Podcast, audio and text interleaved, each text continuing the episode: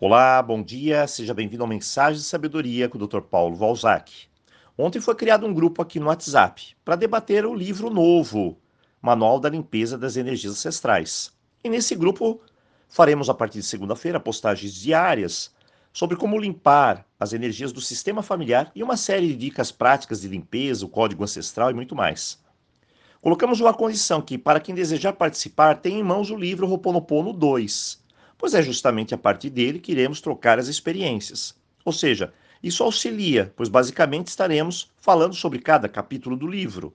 E tê-lo em mãos vai ajudar. De forma alguma, a entrada do grupo é discriminatória. Você pode entrar, mas será muito mais difícil acompanhar as interpretações sem o livro. Dito isso, vamos à mensagem do dia. Certa vez foi perguntado ao eminente psicólogo Gurdjieff se o ser humano muda. E a resposta foi simples, rápida e, de certa forma, desconcertante, impactante. Não, não muda. A primeira vez que eu vi isso me causou até um tremendo espanto. Se ninguém muda, então para que ensinar a falar, dialogar, apontar uma direção? Não fazia muito sentido, né? Muito bem. Mas para frente, Gurdjieff emenda uma condição. É possível mudar, mas somente se a pessoa passar por um processo de autoanálise. Muito bem. Hoje vejo que realmente Gurdjieff tem toda a razão. Fazer autoanálise é traçar uma jornada de autoconhecimento, o que nem sempre é fácil pois em geral pouco nos conhecemos, pouco nos observamos, mas agimos por impulso mesmo. Quantas e quantas pessoas chegam para mim em processos complexos, complicados, colhendo as consequências das suas ações mal pensadas. Elas apenas reagiram, não pararam para racionalizar. Mudamos? Sim, mudamos. Não de um dia para o outro, não imediatamente, não facilmente. Exige esforço? exige. Exige abandonar aquilo que sempre fazemos igual e não, dá, e não está dando resultados bons. E antes de mais nada, descobrir tudo isso. Não há uma cartilha. A regra às vezes é individual, mas precisamos começar. Mas começar por onde, Dr. Paulo, e por quê? Bom, eu tenho um conceito sobre sofrimento. Ele é muito simples. Sofrimento é como uma bússola. Se você está sofrendo, você está indo para a direção errada. É bem simples. Sofreu, direção errada. Ponto final. E o que eu preciso fazer, doutor Paulo? Mudar a direção e me ajustar ao fluxo da vida. Eu estou indo contra o fluxo da vida. Mudar a direção.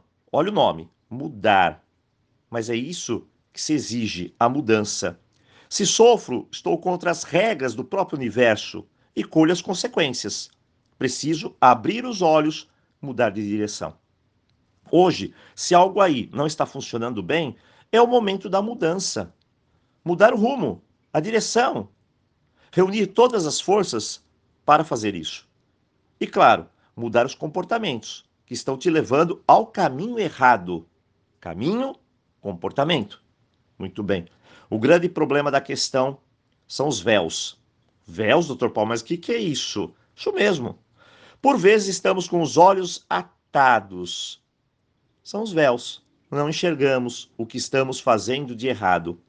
E tantas e tantas outras vezes, por orgulho, nos mantemos naquela posição rígida de que estamos fazendo tudo certo, ao meu modo.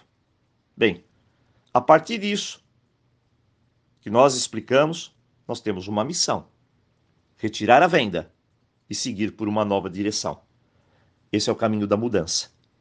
Para isso, apenas uma regra: se algo está te machucando, acredite, ali está o ponto da ferida e também o caminho da cura, da mudança. Reconhecido esse ponto, é hora de realizar pequenas, veja bem, pequenas mudanças. Não importa o tamanho delas, o importante é começar. Então hoje finalizamos nossa semana mudanças. E lembre-se, o importante é começar. Bem, eu agradeço a oportunidade de compartilhar com você e desejo, é claro, um tremendo final de semana. Não se esquece de entrar no grupo Limpeza Ancestral. Aloha!